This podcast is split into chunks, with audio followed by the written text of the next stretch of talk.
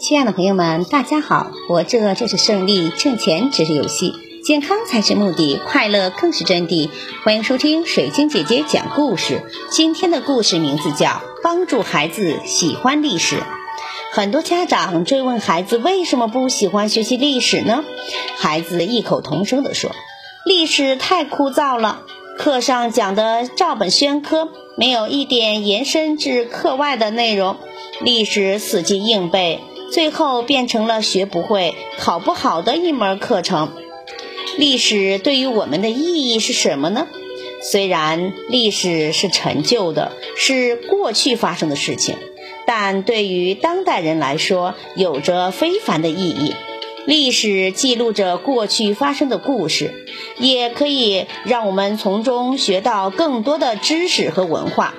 历史不是为了预言未来，而是为了从历史中学到新的方法，走出一条不同的路。三个方法让孩子们爱上学习历史：一、看一些有关历史的书籍。在孩子很小的时候，家长应该引导孩子学习历史，如读一些四大名著，例如《西游记》《三国》。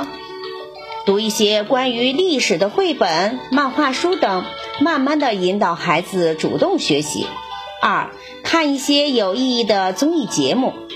孩子在观看有关历史的节目时，跟着历史人物，感受着那个朝代的故事，既了解了一些事情，也了解了一些历史的背景。三，带孩子玩和历史有关的一些玩具。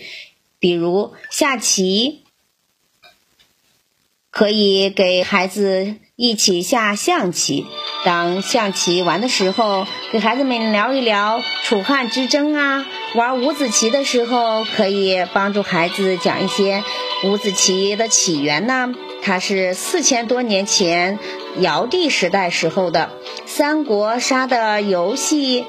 可以了解三国时期的故事啊，一边学习一边游戏，慢慢的孩子就会接受历史的知识，越来越容易理解历史和喜欢历史了。帮助孩子喜欢历史，需要一个循序渐进的机会。漫画呀、故事书呀、一些有意义的历史节目、游戏，这些都是可以帮助孩子喜欢历史的方法。